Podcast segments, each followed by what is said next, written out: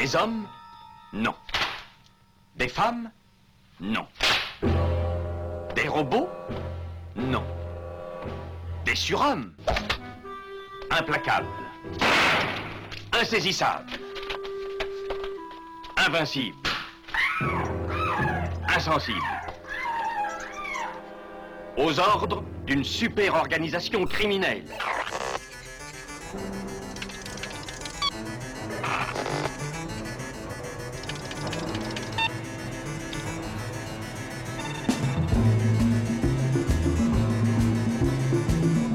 Impossible Rien n'est impossible pour... Culture prohibée.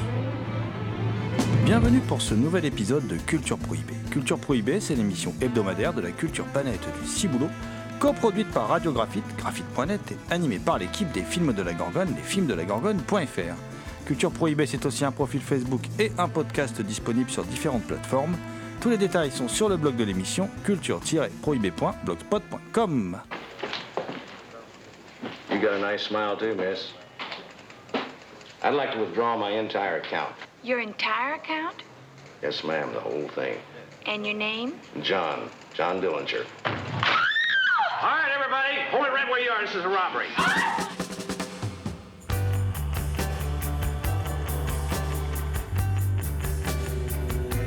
Au sommaire aujourd'hui, une émission où tout est noir. Noir, c'est noir. Et oui, une émission consacrée au polar avec une prédilection pour le film noir. Alors, on va parler aujourd'hui, alors on va un peu mentir, on aura quand même un film en couleur, qui est un, polar de John Milius qui s'appelle Dillinger, qui est sorti chez Rimini Éditions. Au sujet de Dillinger, on échangera avec Stéphane Chevalier, auteur du livret Wanted Dillinger, qui est euh, disponible dans cette édition collector. Nous échangerons également avec Rania Griffith, qui est directrice de Bubblecom. Nous resterons chez Rimini pour aborder la balade des sans-espoir de John Cassavetes. Et puis, et puis, la balade des sans-espoir étant un peu du, côté euh, des bars embrumés des clubs de jazz. On ira euh, faire un tour aussi et vous causer de la vie d'un musicien tragique. hein, euh, voilà, Euh, L'homme au bras d'or d'Otto Preminger, ça c'est disponible chez Elephant Film. Et on restera chez Elephant Film pour parler de trois films noirs. Là, on sera dans le pur film noir. Le crime de la semaine et Faux monnayeur, deux films de Jack Arnold et Association criminelle de Joseph H. Lewis. L'équipe de Culture Prohibée remercie Jérémy Coiffman, Victor Lopez, Jean-Pierre Vasseur et François Villa pour leur aide sur cette émission. Nous vous rappelons que cette émission est réalisée en partenariat avec la revue Prime Cut, disponible sur le site de l'éditeur, theextasyoffilm.com, sur celui des films de la Gorgone, lesfilmsdelagorgone.fr et chez tous les bons libraires. Pour causer polar et film noir, je suis accompagné de mes deux gangsters préférés. Je veux bien sûr parler de Damien Demey, dit la bête noire de Compiègne, un archéologue animal en quête de cultures souterraines et oubliées, également créateur du podcast Écho du temps, disponible sur PodCloud. Bonjour Damien. Salutations à toutes les entités conscientes qui nous écoutent. Autre gangster hirsute présent dans ce studio. Vous l'aurez deviné, il s'agit de Thomas Roland, dit le loup-garou Picard, qui chaque nuit de pleine lune rédige de sanglants écrits pour la revue Prime Cut dont il est le rédac chef. Bonjour Thomas. Bonjour Damien, bonjour GG, bonjour à toutes. Avant de basculer dans le noir, dans, dans le noir et blanc, on va parler d'un réalisateur que l'on aime beaucoup. Alors, tout du moins, Thomas et moi, hein, on l'aime beaucoup. C'est John Milius, on a déjà eu l'occasion de dire tout le bien qu'on en pensait. Et John Milius se voit honoré là d'un- d'une très belle édition chez Rimini, une très belle édition de Dillinger. Son premier film, son tout premier film, un film de 1973, un film AIP. Et oui, comment se fait-ce? Comment est-ce possible que le scénariste le plus coté d'Hollywood à l'époque, hein, euh, qui avait, on le rappelle quand même, hein, euh, travaillé en loose day sur le scénario de l'inspecteur Harry et officiellement sur celui de Magnum Force, qui avait aussi signé le scénario de Jeremiah Johnson, euh, et qui voulait en fait, au fond, lui, être réalisateur. Et il y a un certain Lawrence Gordon, un producteur de métier, qui est présent dans les bonus de cette édition Blu-ray DVD sortie chez Rimini, qui nous explique comment il a réussi à happer Milius. Il a été le voir, il lui a dit euh, Mon petit gars, ok, on n'a pas les moyens de te payer, mais par contre, tu as la totale liberté artistique si tu restes dans ton budget de 1 million de dollars pour faire Dillinger. Alors Milius a dit ok, il a embarqué Warren Oates et il a signé, mon cher Thomas, il a posé la première pierre d'une filmographie courte mais intense euh, et il a commencé à développer eh bien, euh, la mythologie, j'ai envie de dire, miliusienne, ça se dit, ça, voilà. Euh, homme souvent euh, caricaturé comme un vil viriliste. Bon, faut dire qu'on a déjà parlé de l'Aube Rouge dans cette émission. Euh, c'est pas son film le plus subtil, mais John Milius, avec Dillinger, pour la première fois, s'attaque à un mythe américain. Et en fin de compte, John Milius, c'est l'homme des mythes. hein, il ne traitera dans son cinéma quasiment que de personnages mythiques. Et euh, Dillinger, c'est euh, c'était l'ennemi public numéro un, un grand personnage pour le taillé pour le cinéma. D'ailleurs, c'est pas la première adaptation de, Dillinger hein, que celle de John Milius, mais c'est sans doute avec le film de Michael Mann, euh, Public Enemies, cinématographiquement, mon cher Thomas, l'un des films les plus intéressants sur le sujet. Pour un premier film, on peut dire que euh, John Milius frappe fort. hein. Tu citais le film de Michael Mann, là, euh, Public Enemies. Alors c'est un peu l'antithèse de Public Enemies. hein. Le Public Enemies, euh, il y a un petit côté emphatique, un petit côté romantique du personnage. Là, il déglingue un peu le mythe. Dillinger, qui est qui a été quand même considéré comme un Robin des Bois euh, de cette époque, etc.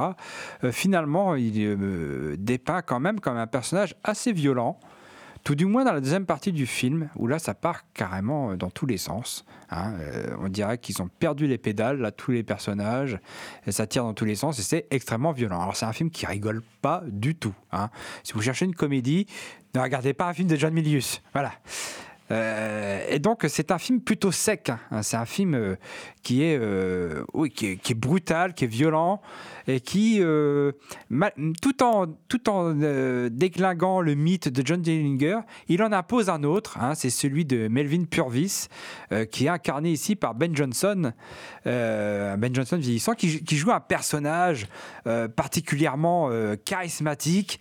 Alors quand, il, quand Melvin Purvis va s'attaquer à un gros méchant, c'est-à-dire euh, à un personnage particulièrement recherché par le FBI, qui est très dangereux, qui est euh, que personne n'arrive à attraper. Alors ce qu'il fait, c'est il change de veste. Alors je ne sais pas pourquoi il change de veste.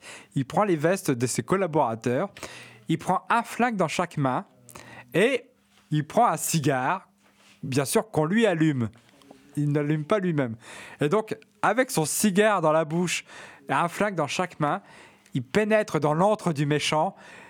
Et là, John Milius, il est très fort, hein, parce que généralement, bon, il y, a, il y a une ou deux scènes où on voit euh, où, où c'est montré, mais la première séquence où il fait ça, c'est complètement hors champ. On voit ça du, on voit ça du point de vue des policiers qui, se qui sont retranchés à l'écart. Donc c'est une petite cabane qui est perdue au milieu du, de, de la campagne, et donc on, on le voit rentrer, puis on entend les détonations, silence. Il y a une pause. Et là, on voit Melvin Purvis sortir avec une femme dans les bras. Ah, ça, c'est purement. Là, on est vraiment dans la mythologie. On est dans la construction d'un mythe, alors qu'il en démonte un autre, un autre à côté. Donc, euh, donc ça, c'est du pur Milius, hein, la construction du mythe américain.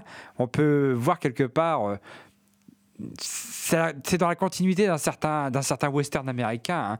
le, mythe, euh, le, mythe de, le mythe de l'Ouest américain, du héros américain. euh, ça rappelle John Wayne quand il prend euh, sa filleule dans les bras euh, dans La prisonnière du désert à la fin. hein. Donc il y, a, un peu cette image-là quelque part. Il y a aussi cette frustration d'avoir vu Paul Newman jouer dans Juger hors la loi, l'un de ses scénarios euh, qui a été réalisé par John Huston. Il n'aime pas le film, quoi. Il y a cette frustration de ne pas avoir pu faire le western qu'il voulait faire. De cette frustration naît aussi son envie de, mettre en scène. Et ce personnage de Mervyn Purvis euh, est à l'origine d'une des plus belles scènes du film, je trouve. hein. Euh, c'est cette scène où il rencontre un enfant pendant qu'il est en train de se faire cirer ses chaussures et que euh, il comprend qu'il faut qu'il crée qu'il aille encore plus loin dans la création du mythe et de la légende, donc les J-Men, ça va devenir les J-Men, parce que cet enfant, en fait, est pas du tout fasciné. Il lui fait voir son flingue, le gamin est, très content de tenir un flingue entre les mains, flingue qu'il a au préalable déchargé quand même, hein, voilà. Euh, mais le gamin finit par lui dire non mais moi mon idole c'est Dillinger quoi. Et donc du coup il y a, ça déclenche comme un déclic chez lui, la scène est très belle et il termine à la fin par faire un petit signe de- de main au gamin, qui est en fait ce petit signe de main qui dit mais mon petit gars toi la légende bientôt ça va être moi ça va plus être Dillinger tu vas voir. Et euh, j'adore j'adore cette scène. Euh, pour moi le, film est un petit film fauché en fait au départ un million de dollars. C'est une totale réussite hein, parce que comme tu le dis il y a toute la sécheresse il y a plein d'idées de mise en scène. Euh, la première minute du film est filmée du point de vue d'un guichetier dans une banque. En plus en faisant une sorte de cadre dans le cadre qui ramène au 4 tiers c'est-à-dire au format originel du cinéma. Et euh, on voit un type qui vient faire un retrait, qui passe derrière une dame, et qui est ce type? C'est Dillinger. Et Dillinger se met en scène comme un, comme un, comme un acteur de théâtre. euh, il fait tout un speech et, et il lance euh, le hold-up, mais il se met en scène. Et effectivement, à un moment, le, le film bascule dans une sorte d'incroyable violence. Il y a un basculement dans la violence. Et il y a euh, aussi l'arrivée du personnage de Babyface Nelson, qui est joué par un tout jeune Dreyfus, euh, Richard Dreyfus, qui est tout tout jeune, qui est vraiment génial dans le rôle. Et ce Babyface Nelson, qui est une sorte de chien fou, là, comme ça, c'est le basculement dans autre chose. C'est-à-dire qu'on on passe d'un braqueur de banque un peu romantique à euh, des braqueurs de banque euh, sanglants qui font, qui laissent des morts derrière eux, quoi. Voilà. Donc, euh, puis il y a quand même quelques scènes assez incroyables. Enfin, on va pas en dire beaucoup plus. On, on apprend de toute façon beaucoup de choses dans les différents. Dans les différents bonus, hein. il y a un héros américain avec euh, l'indispensable Samuel Blumenfeld hein, euh, qui, raconte plein de choses passionnantes. Jacques Demange euh, de Positif, plein de choses passionnantes aussi. Olivier Père qu'on ne présente plus, hein, le directeur de l'unité cinéma d'Arte France. Il y a plein, plein, plein, plein de choses donc, qui nous sont révélées. On a même on a même, alors j'ai parlé tout à l'heure de Laurence Gordon, le producteur, et on a même aussi un petit échange avec Barry Devorson. Alors, Barry Devorson, musicien entre autres également euh, pour Walter Hill et The Warriors de Walter Hill, un autre de, de mes films cultes. Ce que je vous propose tout de suite, c'est qu'on aille à la rencontre de Stéphane Chevalier, qui est auteur du livret Wanted Dillinger, qui accompagne donc cette édition sortie chez Rimini, cette édition collector de Dillinger de John Milius. On va tout de suite aller à la rencontre de Stéphane Chevalier. On va également rencontrer Rania Griffith, qui est directrice de Bubblecom et qui est responsable du contenu de, de, comment dire, éditorial euh, du livret. Enfin voilà, tout ça, on va en parler avec euh, le duo qui s'occupe donc de Bubblecom tout de suite au micro de Culture Prohibée.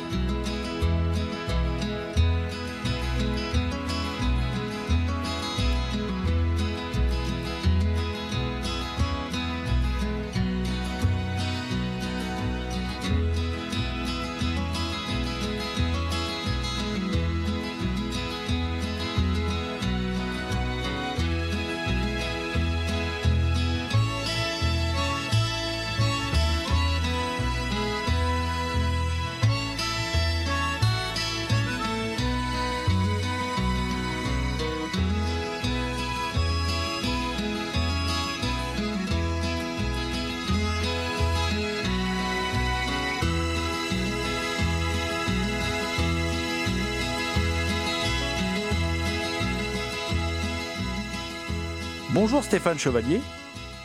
Bonjour. Alors, je suis aujourd'hui en votre compagnie ainsi qu'en compagnie de, de, de Rania Griffith. Bonjour Rania Griffith. Bonjour. Alors, Rania Griffith, je reviendrai vers vous ensuite dans la deuxième partie de l'entretien.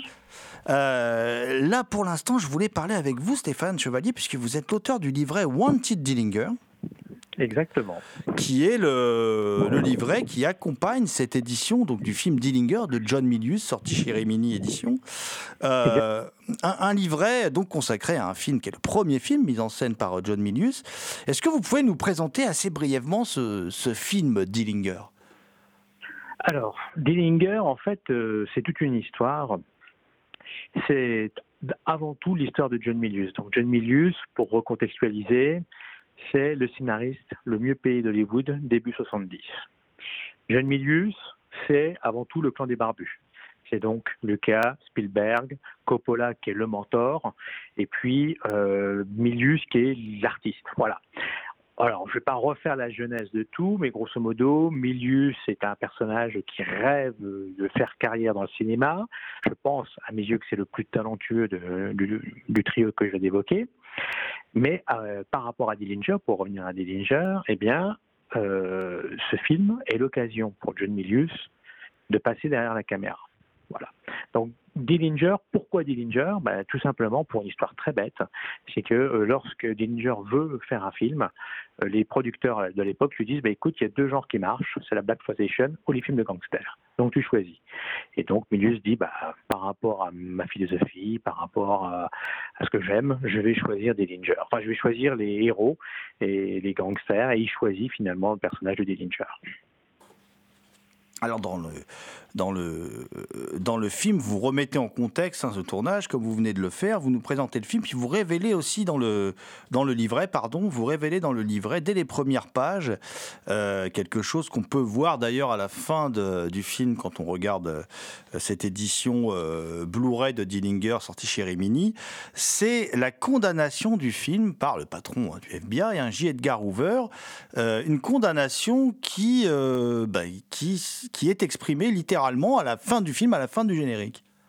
Exactement. Oui, parce que ce qui est important, c'est que euh, on ne pourrait pas refaire toute l'histoire de l'Amérique, mais disons que la Grande Dépression des années 29-30 se traduit par cette, euh, euh, comment on pourrait qualifier ça, c'est ce foisonnement de héros, de gangsters héroïsés qui vont euh, jouer les Robins des Bois, je schématise un petit peu, et dont Dillinger sera le plus bel, euh, plus bel exemple.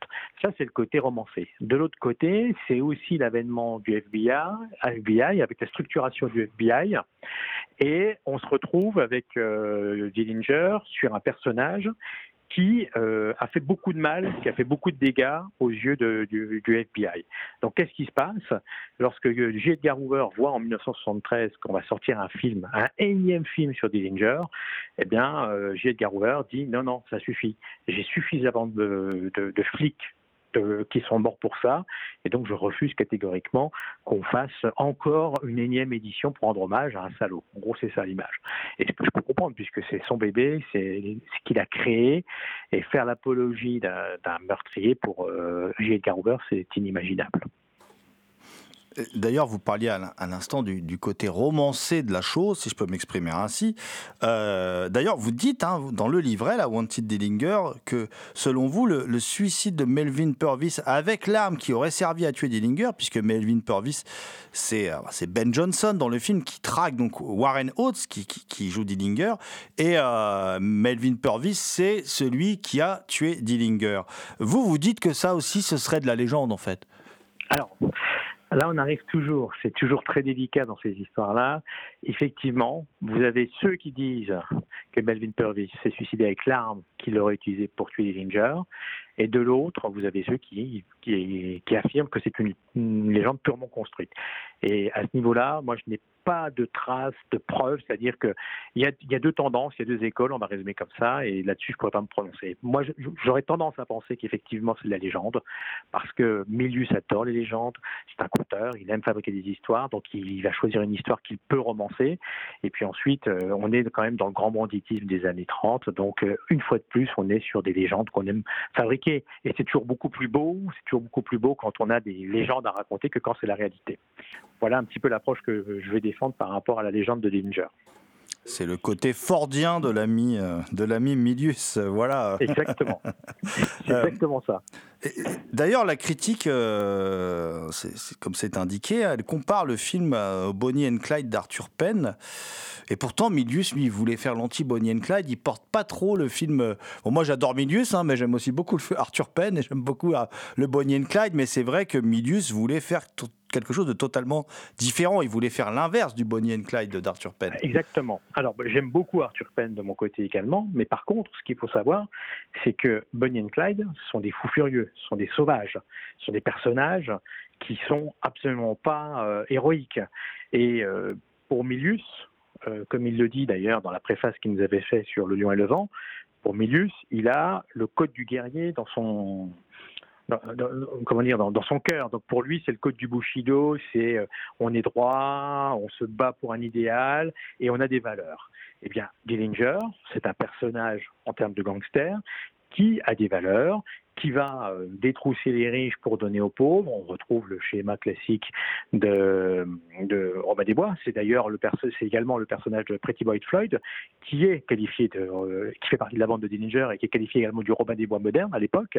Donc on est vraiment sur un univers où euh, le héros, qu'il soit gangster ou qu'il soit chevalier, doit avoir des valeurs et doit se battre pour un idéal. Bonnie and Clyde sont des fous furieux qui n'hésitent pas à battre tout et n'importe quoi et qui sont complètement incontrôlables. Donc pour Milius, Bonnie and Clyde sont des anti-héros dont on ne doit absolument pas faire la- l'apologie. Voilà. D'ailleurs, St- Stéphane Chevalier, dans le, dans le livret, là, euh, vous avez aussi été à la rencontre de Steve Canali. Alors, cet acteur, beaucoup de monde le connaît pour être, euh, pour un rôle muet, en fait, pour être le barbier d'Henri Fonda dans Mon nom et personne. Mais c'était aussi un collaborateur régulier de John Milius. Est-ce que vous pouvez nous en dire plus bah, sur les conditions de cet entretien, comment vous avez réussi à le rencontrer, et puis bah, comment s'est passée cette rencontre Parce qu'il aborde beaucoup de choses dans le livret. Mais c'est une très très belle rencontre. Enfin, je pense que c'est une des plus belles rencontres que j'ai vécues ces dernières années. Euh, Steve Canali, alors il faut savoir que Milius, pour reprendre votre expression, euh, le côté fordien, euh, John Ford avait euh, ses collaborateurs, il avait son clan d'Irlandais. Mais Milius, c'est pareil. Il avait ses copains. Et a- pour vous dire, comme quoi l'histoire est très belle, j'étais à Bucarest la semaine dernière pour rencontrer Darrell Fetti, qui est un proche du clan de Milius, et qui m'a invité sur un tournage en Roumanie d'une série américaine. Et parce que j'avais rendu hommage à Milius à travers deux bouquins et à travers deux livrets, il tenait à me remercier et à me dire on reste en contact. Donc il y a le clan Milius, et donc dans le clan Milius, les gens restent très proches. Et Steve Canali, comment je l'ai rencontré? Ben, C'est tout bête. Euh, moi, je suis un peu comme un chien de chasse. Euh, Quand je veux trouver une information, quand je veux trouver quelque chose, je vais fouiller, je vais gratter partout. Et puis, ben, heureusement, aujourd'hui, les réseaux sociaux nous aident un peu. Donc, euh, au bout de... J'ai mis un peu de temps quand même. J'ai mis 3-4 mois. J'ai réussi à trouver un fan club qui était en contact avec euh, Steve Canali et qui m'ont mis en relation avec Steve Canali. Et il a accepté donc de, rester en relation avec moi, enfin de prendre contact avec moi. Et la plus belle histoire, c'est que contrairement aux habitudes, Steve Canali m'a dit Je suis à ta disposition, tu me poses les questions que tu veux, et puis euh, s'il y a besoin, je répondrai. Donc pendant 15 jours, on a échangé soir après soir, et il prenait le temps de faire les réponses que vous pouvez retrouver, en partie parce que j'ai euh, plus de 30 pages d'interview où euh, Steve Canali se confie, nous raconte son histoire, qui pour moi, à mes yeux, est un très beau témoignage, en tout cas, de l'histoire du cinéma et de la télévision américaine des années 70 et 80. Oui, parce Voilà. que c'était aussi un des héros récurrents du feuilleton Dallas. hein. Faut, le- Oui. faut, faut- faut le dire. voilà, faut le dire. faut le dire. Et, Mm. et il le dit. Ce qui est fantastique, c'est que beaucoup de ses copains euh, crevaient de faim à l'époque euh, et travailler pour la série télévisée, c'était euh, l'occasion de payer euh, bah, son, son loyer ou payer des choses comme ça. Donc du coup, lui, quand il a travaillé pour Dallas, eh ben, il m'a répondu un truc tout bête. Ce, ce, ce cachet m'a permis de m'acheter ma baraque. Voilà, on reste pieds sur terre, on, on reste rationnel. Voilà. Donc c'est en ça que c'est un personnage que je trouve fascinant, un mec humble qui sait rester euh, à sa place. Quoi. Et pour terminer, je parlerai de mon nom et personne, puisqu'effectivement, il apparaît dans mon nom et personne. Et comme il le raconte, c'est très drôle, il dit euh, Je suis allé bosser avec le grand Henri Fonda, et puis finalement, euh, j'ai fait un rôle muet, mais j'ai découvert une production internationale, et avec euh, les productions internationales, les gros cachets qui vont avec. Voilà. Alors, ça fait partie des choses qu'on peut lire donc dans ce livret Wanted Dillinger, donc qui accompagne euh, cette édition Rimini euh, du film euh, ben, Dillinger, hein, donc de, de, John Milius. Et derrière tout cela, il y a, il y a une, une une maison d'édition qui s'appelle Bubblecom, euh, pour laquelle euh, vous travaillez, pour laquelle, dans laquelle également travaille Rania Griffith, qui la dirige.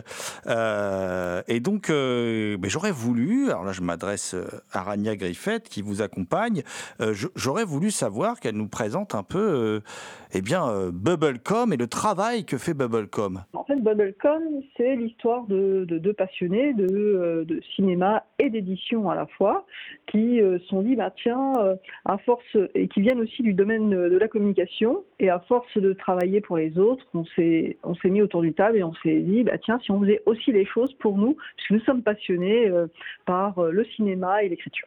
Quel est par exemple votre travail sur une édition comme celle-ci, comme ce Dillinger, euh, sur laquelle vous êtes en charge de la direction artistique?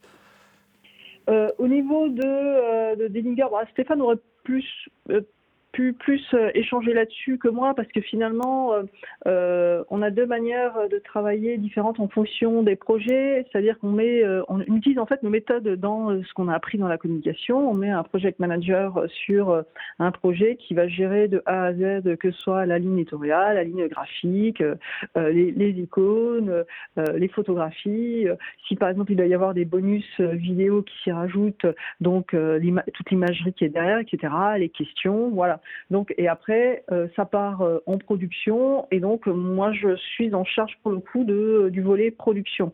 À l'inverse, par exemple, sur d'autres d'autres projets, euh, dans ce cas de figure-là, je peux par exemple être la project manager, gérer euh, euh, tout de A à Z et euh, donner la production, dispatcher la production en fonction des, des spécialités de chacun. Pour Dillinger, Rania, le livret, c'est elle qui l'a fait de A à Z. Bah en voilà. termes de maquettage, de mise en page. D'accord. Donc voilà, en termes de ligne éditoriale, Hmm. la touche qu'elle peut avoir aussi. Ce côté euh, mise en page, le design, les photos mises en valeur, les petites phrases mises en erzeg. Bah, quand on dit qu que c'est un beau coffret ou un beau livret, bah, euh, ou un beau bouquin, c'est moi.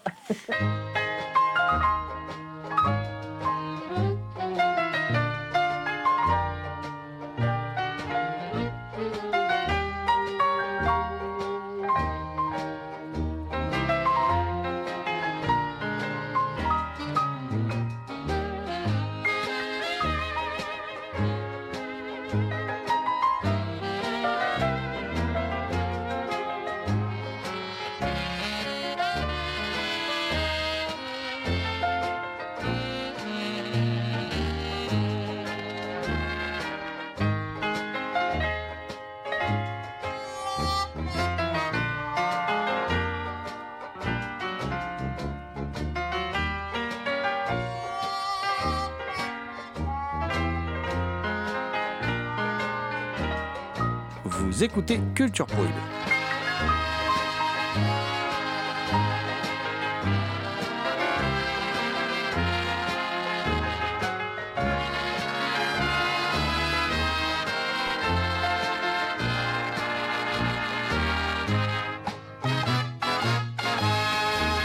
Alors les amis, après avoir longuement abordé cette édition, euh, cette édition, comment dire, Rimini euh, du Dillinger de John Milius, euh, ben, on va rester chez Rimini pour un, un film euh, tout en clair-obscur, tout en noir et blanc. Euh, un film avec Bobby Darin, Stella Stevens, Everett Chambers, et surtout un film de John Cassavetes, un film méconnu, méconnu de John Cassavetes, euh, qui est une sorte de parenthèse dans sa carrière. Il a tourné deux films de studio, en fait. Là, en l'occurrence, c'est la Paramount. Pourquoi? Mais Parce que euh, après Shadows, qui est un succès, euh, surprise pour les responsables de studio. Personne ne misait un copec sur ce metteur en scène euh, qui, filme des gens dont on dirait qu'ils sont en train d'improviser, dans une ambiance en noir et blanc, un peu particulière, un peu singulière. On décide de lui filer des gros films. Alors il décide, lui, de, de faire un film autour de l'univers des... Alors on n'est pas vraiment dans le film noir, on est dans un mélange, dans l'esthétique du film noir, mais dans un drame en fait. hein, euh, et surtout un drame sur la condition féminine, ce qui est quelque chose en fin de compte d'assez rarement abordé dans le cinéma de l'époque, mais souvent dans le cinéma de John Cassavetes. Et là, en l'occurrence, euh, c'est dans la personne de Stella Stevens, Stella Stevens, actrice qui se révèle d'ailleurs euh, excellente hein, dans le film, hein, qui au départ les studios avaient un peu embauché, ben, comme pour Kim Novak d'ailleurs, dont on parlera dans le film suivant, euh, pour un peu le côté Marilyn de cette belle blonde. Et en fait, elle va se révéler être une excellente actrice. Et là, en fait, euh, elle interprète Jess Polanski, euh, qui est une chanteuse accompagnée par Benny, qui est son, impresario, qui est aussi euh, l'impresario d'un certain Ghost Wakefield, qui dirige un quintet de jazz, qui n'arrive pas à rencontrer le succès. Et euh, il va y avoir une sorte comme ça de trio amoureux qui va se, jouer autour de cette femme pour laquelle on va décider de composer une chanson. Et ça va donner un film assez singulier, assez dramatique en fin de compte, qui est présenté dans une copie exceptionnelle. hein. Franchement, la qualité de la copie, j'ai rarement vu un noir et blanc aussi bien exploité, sauf peut-être pour un autre film dont on va parler en fin d'émission. Euh, et ça donne un film euh, assez singulier pour moi dans la filmographie de, de John Cassavetes, peut-être parce que plus sage, moins improvisé, moins fou que d'autres films de Cassavetes, même si on retrouve ben, les thématiques hein, classiques, c'est-à-dire la relation femme-homme, l'alcool, la musique jazz, évidemment, euh, tous ces thèmes qu'on retrouve dans une grande, euh, dans une grande partie de sa, de sa filmographie. Il y a une séquence dans le film où ils sont en train d'enregistrer euh, des morceaux parce qu'ils ont trouvé un, un- producteur. Et je me demande, c'est- donc le deuxième film de Cassavetes où il y a un grand studio derrière qui lui impose des choses. On soupçonne qu'il lui a imposé aussi une fin plutôt, euh, plutôt optimiste, etc. Et je me demandais si cette séquence n'était pas un discours de Cassavetes sur, sur Hollywood. Parce qu'il y a le producteur qui lui dit. euh, parce que euh, Ghost, c'est sa propre euh, composition qu'il a écrite pour cette jeune femme, etc. Et le producteur qui lui dit Ouais, mais non, c'est nul. euh, ça va pas rapporter d'argent, il faut que ça rapporte de l'argent, etc., etc. Et il y a le mec, l'ingénieur du son, qui a l'air de dire que ce sont des blaireaux, ce groupe-là, etc. Donc je me demande si dans cette séquence, il n'y a pas un, propos de John Cassavetes à propos de- du système hollywoodien. Rien que pour la rareté, je vous conseille vivement ce film, pour la beauté plastique de ce film, pour la performance de Stella Stevens. Ça fait déjà beaucoup de bonnes raisons pour voir ce film, euh, que donc je vous conseille vivement. Euh, Ça s'appelle La balade des sans espoir et c'est disponible chez Rimini Éditions. On va rester dans le domaine de la musique, enfin en tout cas avec un film qui entretient des liens plus ou moins étroits avec la musique, des liens aussi plus ou moins étroits avec le film noir, Euh, un film édité par Elephant Film, après euh, deux films sortis chez Rimini, on file chez Elephant Film. Et je veux vous parler d'un film d'Otto Preminger, un film de 55 qui s'appelle L'homme au bras d'or. Alors, qui, c'est vrai, peut-être classé, pour certains, ils le classent un peu dans le film noir parce qu'il y a ces- euh, il y a comment dire des tables de poker, euh, des, des, des, des bars de jeux clandestins, il y a la drogue, parce que c'est au centre du film, évidemment, on va y revenir. Et, euh, et puis, euh, il y a, euh, comment dire, il y a une femme fatale, et, et puis il y a un assassinat. Voilà. Euh, donc, euh, il y a beaucoup d'éléments, en fait, euh, du, film noir, dans ce film qui, pour moi, est plutôt un drame. hein. Euh, un drame qui est celui vécu par le personnage de Frank Sinatra. Frank Sinatra qui revient de cure de désintox et qui a décroché définitivement de la drogue. Tout du moins, c'est ce qu'il croit. Et il est l'homme au bras d'or parce que dans sa cure de désintox, il a appris à jouer de la batterie et il s'est fait surnommer l'homme au bras d'or. Donc il décide de devenir musicien, ce qui paraît-il, c'est un batteur exceptionnel. Voilà. Et euh, évidemment, ça va pas vraiment se passer comme il l'avait prévu. Il va renouer avec son environnement toxique à savoir sa femme, qu'il appelle Zosh, qui est jouée par Eleanor Parker, qui est un peu le défaut du film, hein, un jeu, un jeu un peu surjoué. Je suis d'accord avec Eddie Moine qui le dit dans les bonus du, du Blu-ray, je suis assez d'accord là-dessus, elle surjoue un peu. Il va retrouver, sinon par contre, toute sa, la faune et la flore euh, de gens plus ou moins bien, mais quand même son ancien dealer, quand même euh, tous ces organisateurs de, jeux, de jeux de cartes qui sont alors totalement interdits, puisqu'il y a des jeux d'argent évidemment, euh, et il va, euh, comment dire, renouer malheureusement avec la drogue, puisque l'homme au bras d'or, c'est aussi l'homme qui s'enfile dans le bras des seringues et qui, est- évidemment, n'arrive pas, tant qu'il ne partira pas de cet environnement, il n'arrivera pas à se sortir euh, de la drogue. Alors, le film décrit comme ça le, parcours de, Frank Sinatra, qui s'appelle aussi Frank dans le film, hein, donc euh, Frankie Machine. C'est un des premiers rôles de, de Sinatra euh, pour le cinéma. Rôle important, rôle qui ne lui amènera pas l'Oscar. Il en voudra longtemps à Hollywood, qui lui donnera l'Oscar pour un autre film. Ils m'ont donné l'Oscar à contre-temps. Je le méritais beaucoup plus pour l'homme au bras d'or. Et... en fait, le film a ceci de- d'extraordinaire. C'est un film d'Otto Preminger, donc évidemment, c'est immensément bien réalisé. Ça démarre par un plan séquence démentiel, filmé à la grue, qui accompagne le retour de Sinatra pour un travelling latéral avant de basculer à l'intérieur du bar, qui est le franchissement évidemment du Rubicon. C'est le miroir que l'on franchit, comme dans Alice au pays des merveilles, pour pénétrer dans le monde, dans ce monde euh, qui est le monde du stupre, qui est le monde de la tentation, voilà. Euh, et puis, au milieu de tout cela, il y a cet ange, interprété par Kim Novak, la belle Kim Novak, la belle blonde, qui est un personnage pur, qui est un personnage intègre, et euh, qui est la seule personne, en fait, qui veut réellement essayer de le faire décrocher, sans qu'ils aient en plus de relations ensemble. ce n'est pas sa maîtresse. Voilà. Ce que croit sa femme, par contre, elle.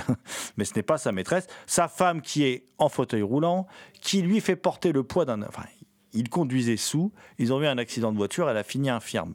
Sauf qu'on découvre très vite qu'elle n'est pas infirme, qu'elle est totalement valide, mais qu'elle lui fait croire qu'elle est toujours infirme, elle le fait croire à tout le monde. Pour pouvoir le faire culpabiliser, le problème c'est que cette culpabilité l'amène, lui, à être le toxicomane qu'il est. Voilà, donc c'est un, un film assez extraordinaire dans le sens c'est le premier film à traiter ouvertement de la drogue. Hein, c'est un film qui s'est passé des autorisations en fait parce qu'on ne voulait pas le sortir au cinéma. Euh, personne n'en voulait. Et euh, comment euh, et donc euh, Preminger a décidé de le sortir quand même. Et aux salles qui, lui faisaient des histoires, euh, il était prêt à aller euh, lui-même euh, porter la négociation et, à expliquer voilà euh, si vous parce qu'à l'époque c'était un réalisateur en vogue hein, et si vous voulez pas de mon film vous n'aurez plus mes films dans vos salles et tout ça enfin bref donc du coup le film a, pu sortir et euh, alors le film reste un très grand film, un très grand classique sur un sujet très dur. La mise en scène est extraordinaire. Le, moment où euh, Sinatra se fait un fixe et où la caméra termine par un gros plan sur, sur ses yeux est absolument euh, sensationnel. hein. Euh, on est vraiment euh, dans... comment dire, du grand, grand cinéma. Euh, alors bien sûr, c'est un film de studio, hein, c'est un film qui voit pas. euh, les acteurs n'ont pas vu, les, ont pas vu, ont pas respiré à l'air libre de tout le film. hein, c'est, un film qui se passe en studio, donc ça, euh, on accepte ou pas le principe. hein. Et puis c'est aussi la, seule limite du film, j'ai envie de dire. Pour le reste, c'est, un film qui, reste passionnant, qui a franchement pas pris une ride dans ce qu'il raconte et qui euh, mérite grandement euh, sa réputation de classique de l'histoire du cinéma. D'autant plus que on y découvre le travail, évidemment, de Saul Bass, euh, travail qu'il réalise là avec Otto Preminger. C'est un collaborateur attitré, Saul Bass, de Preminger et d'Hitchcock, entre autres, hein, mais disons qu'il est plus connu pour ses, euh, ces deux collaborations. Et le générique de début est absolument sensationnel, composé de barres qui tombent comme ça, avec des barres qui forment un bras. Enfin, c'est extraordinaire. L'affiche est identique. Personne voulait de l'affiche non plus à l'époque, faut le savoir. hein. Tout le monde trouvait ça moche, en fait, ce que faisait Saul Bass. Aujourd'hui, tout le monde crie au génie et Saul Bass est les vénérait. Euh, mais à l'époque, euh, c'était pas accepté de la sorte. Enfin, quoi qu'il en soit, euh, je vous conseille vivement ce film, d'autant plus que atout supplémentaire, c'est aussi les premiers essais d'Elmer Bernstein dans le jazz pour une BO. Et évidemment, Bernstein, donc évidemment, il s'en sort formidablement bien.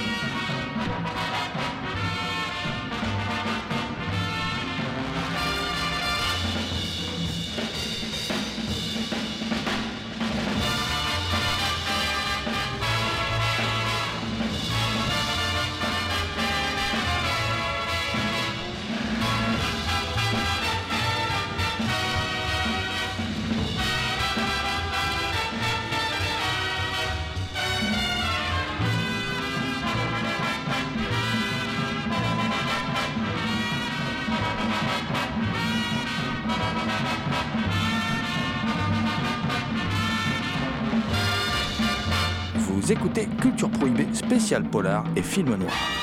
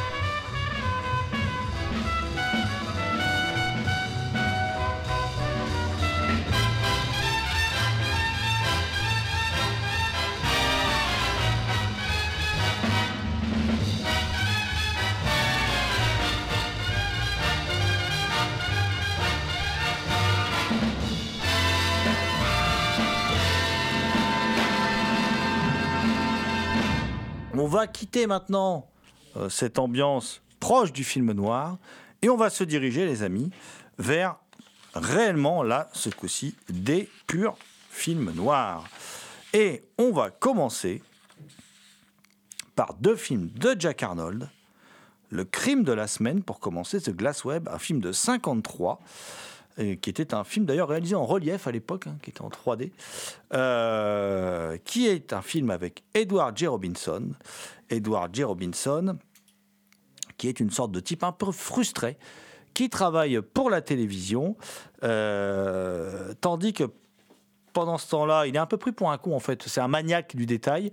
Il est un peu pris pour un idiot par les gens qui l'entourent parce qu'il est épuisant, il est hyper cassant et tout, donc les gens en ont marre de lui. Et euh, pendant ce temps-là, il y a un scénariste, qui s'appelle Don Newell, qui est interprété par John Forsythe.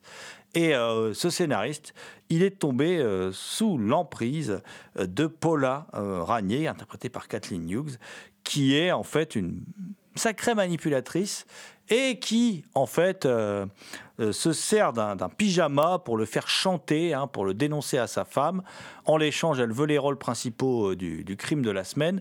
Qu'est-ce que c'est que le crime de la semaine? C'est une émission de télévision que Don scénarise et qui met en scène chaque semaine un crime célèbre, un vrai fait divers. hein, comme quoi, on n'a rien inventé aujourd'hui, hein, ça existait déjà à l'époque.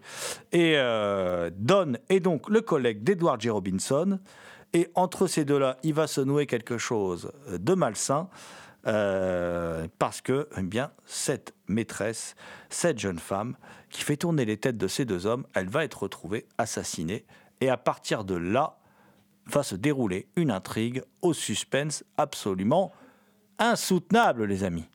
Ah, c'est un Jack Arnold qui m'a franchement épaté. hein, parce que je trouve pas que Jack Arnold soit un grand réalisateur, même s'il a réalisé quelques classiques. Mais euh, il m'a franchement épaté. Déjà, le premier plan, ça commence par euh, un meurtre. hein, on voit un, un homme abattre une femme de dos. Et puis la caméra recule, recule, recule. Puis on se rend compte qu'on est en fait dans un studio de télévision. Donc finalement, il pose les bases de son film. C'est un film sur les faux semblants. Hein, déjà ça. Et euh, c'est un film aussi qui propose aussi euh, je trouve qu'il y a des idées de, mise en scène vraiment chouettes comme toute cette séquence où le personnage découvre euh, bah, sa maîtresse assassinée en fait. Donc nous en plus on ne sait pas si c'est vraiment lui qui l'a fait ou pas. Il y a un doute il, y a une ambiguïté le réalisateur laisse planer une ambiguïté là-dessus mais il y a une idée qui est vraiment absolument géniale c'est que il, joue sur la musique. Il y a un disque qui tourne sans arrêt, sans arrêt, parce que quand elle a été assassinée, elle avait mis un disque, et le disque n'arrête pas de tourner. Donc, euh, c'est une chouette idée de mise en scène, cette façon de jouer sur le son, euh, qui aura un sens quelque part aussi euh, dans le film, car la musique a un rôle particulier dans, euh, dans ce qui va se passer par la suite. Donc c'est un, je trouve que c'est un Jack Arnold. D'habitude, je trouve que Jack Arnold c'est plutôt bavard, hein, c'est plutôt bavard et qui se repose un peu trop sur le scénario que, sur la mise en scène. Mais c'est un Jack Arnold qui est plutôt malin, qui est très Hitchcockien quelque part. hein. Il, y a, cette idée du faux coupable hein, euh, qui essaye de s'innocenter comme il peut et qui se retrouve complètement piégé avec euh, par des indices qu'il a laissés malencontreusement sur, sur la scène du crime. Et euh, donc c'est plutôt un Jack Arnold plutôt qui, m'a- qui m'a épaté, qui m'a qui, qui m'a surpris. En termes d'idées de mise en scène, il y a quand même le, le, le- comment dire, le, celui qu'on peut considérer comme le héros qui laisse tomber une étiquette avec son nom. Et en termes de mise en scène, c'est génial parce qu'il y a tous les flics qui viennent enquêter sur la scène de crime. Donc c'est le MacGuffin, hein, la- l'étiquette. hein. Marche. Il y, a, il y a- il y a un chewing-gum sur la, sous la godasse. On marchait sur- dans un chewing-gum et l'étiquette se colle sous les pieds des flics, un par qui se débarrasse sans cesse de l'étiquette. C'est génial parce qu'en fait, ça crée une angoisse pas possible chez ce personnage, alors que les, les, flics, en fait, euh, euh, passent un peu à côté de cet indice. C'est assez drôle, c'est assez fun et c'est vrai, totalement Hitchcockien. Oui, c'est immédiatement quelque chose qui ressort assez vite des sensations du film, c'est qu'on retrouve euh, finalement cette tension qui perdure tout au long du film, qu'on peut retrouver dans beaucoup de Hitchcock, y compris dans, dans les euh, Hitchcock euh, présentes. Euh, tu as tout, l'aspect captivant du trailer, extrêmement efficace, notamment par le fait qu'on entend les pensées parfois en, en voix off de Don Newell ou qu'on a des flashbacks qui permettent de nous introduire quelques éléments. Euh, je savais pas que du coup qu'il y avait eu tout le travail euh, 3D en fait pour que le film soit visible avec, mais ça paraît logique parce que lorsqu'on voit le film justement après qu'il ait essayé, après qu'il ait vu le meurtre qui soit parti, il se retrouve dans une scène où en fait la caméra enchaîne euh, des mouvements, notamment une voiture qui fonce dessus, lui il esquive mais elle va tout droit vers euh, vers euh, le spectateur. Pareil avec l'arrosoir.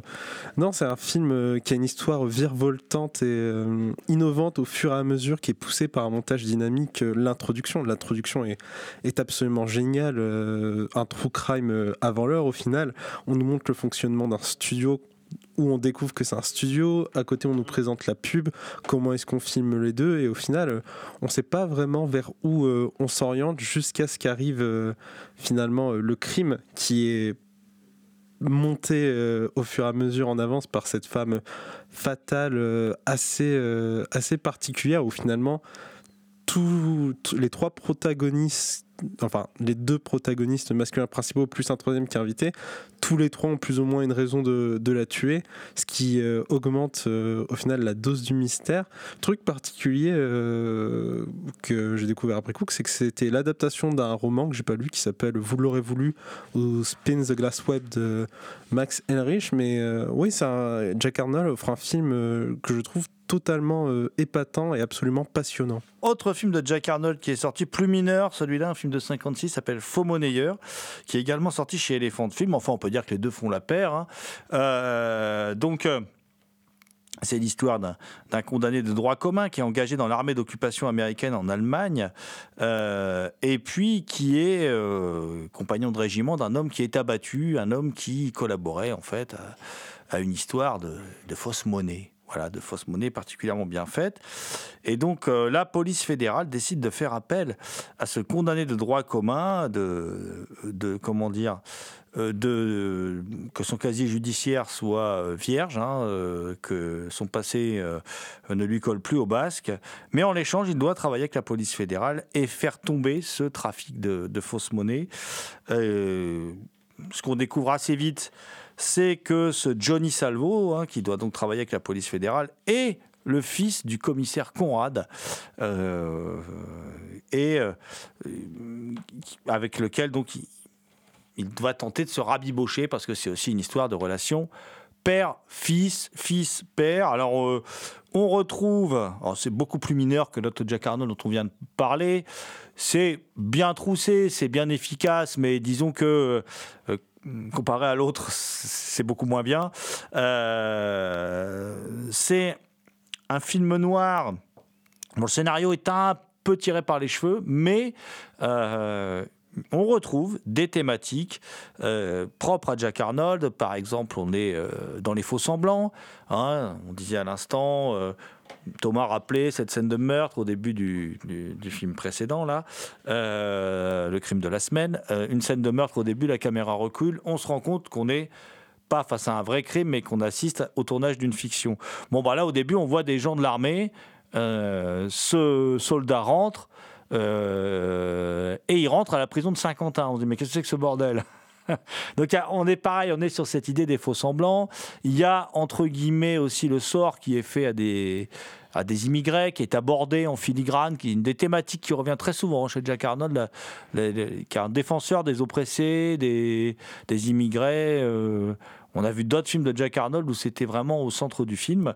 Euh, et bon, le film est une bonne série B, ça se laisse regarder, mais euh, disons qu'on n'est pas du tout dans un film du niveau du crime de la semaine, euh, mais c'est un film qui vient compléter, on va dire, cette salve de films noirs édité par Elephant Film.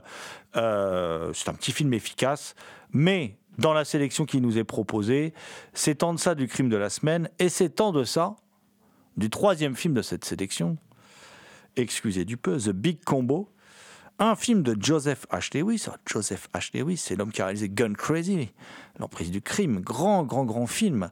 Et là, The Big Combo, son titre français, donc Association criminelle, sort chez Elephant Film dans une copie, mais sublime. On parlait tout à l'heure de la copie du film de Cassavetes. Là, la copie, elle est sublime en Blu-ray.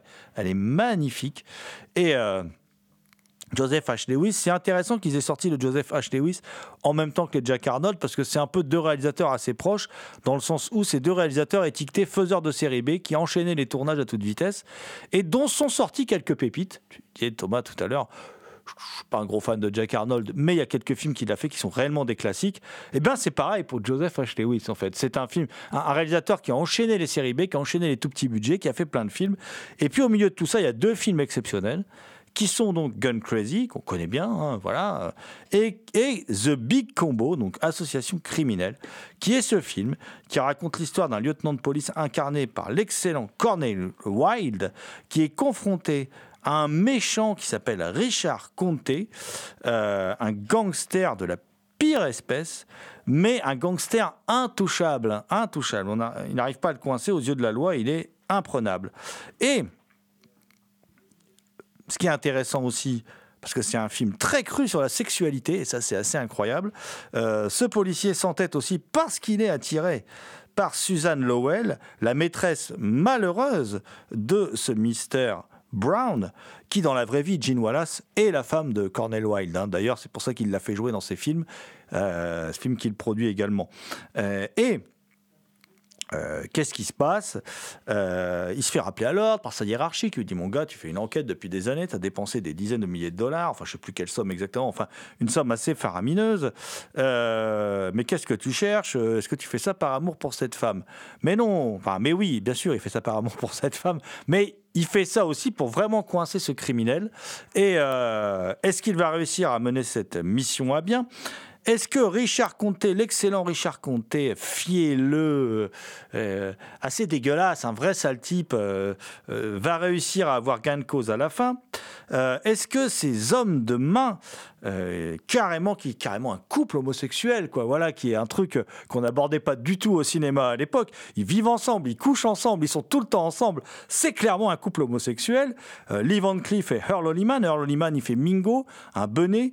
Euh, Lee Van Cleef, lui, c'est l'homme, le dur à cuire, Fante. Voilà. Et, euh, et le film est assez génial. hein. La, la crudité sexuelle de ce film est incroyable, moi, je trouve, pour un, pour un film de 55, y compris dans la relation qu'entretient le flic avec son officiel, une euh, stripteaseuse. euh, relation très ambiguë où il la traite presque comme de la merde. hein. Euh, sauf qu'il va se passer quelque chose de tragique qui va lui faire prendre conscience qu'il est un peu salopard sur les bords. Et puis, association criminelle, eh bien. Qu'est-ce que c'est? Eh bien, c'est aussi un travail extraordinaire de ce directeur de la photo extraordinaire qui est John Alton, qui avec une seule source de lumière, un lampadaire, va vous créer des images absolument démentes. Le final où on éclaire le méchant avec un phare de bagnole, c'est juste démentiel. L'intro du film où on voit, euh, comment dire, euh, Suzanne Lowell, donc interprétée par Gene Wallace, courir courir comme ça dans la, dans la rue, pourchassé par ces deux hommes, donc euh, par euh, Lee Van Cleef et son acolyte, dans une sorte de clair-obscur proche de l'expressionnisme allemand, du meilleur de l'expressionnisme allemand. Euh, c'est incroyable. C'est un, c'est un une véritable démonstration de John Alton. Et puis, et puis, il y a le savoir-faire de Joseph H. Lewis, qui, quand il a un bon scénario, un bon directeur de la photo, lui, qu'est-ce qu'il aime, Joseph H. Lewis? C'est un, un réalisateur de série B, comme Don Siegel, comme Jack Arnold, dont on parlait à l'instant. Quand ils ont un bon scénar, quand ils ont des bons acteurs, quand ils ont tout ce qu'il faut sous la main, eux, c'est des bons faiseurs. Donc, eux, ils n'aiment pas frimer, ils n'aiment pas en rajouter dans la mise en scène. Tout est filmé au cordeau, tout est sec, tout est crédible.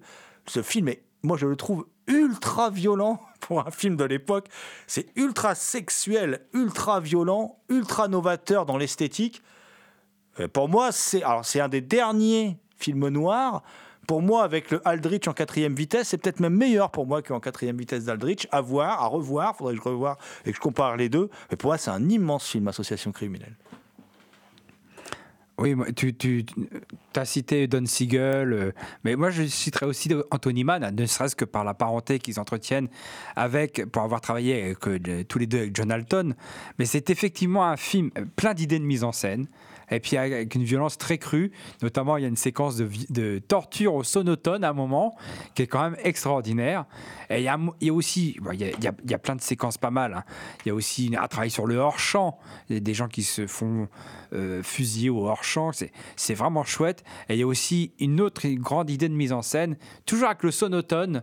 Il joue sur le son, sur le. Ah, c'est extraordinaire. Mais ce film est, est- extraordinaire pour l'époque. C'est incroyablement violent, quoi.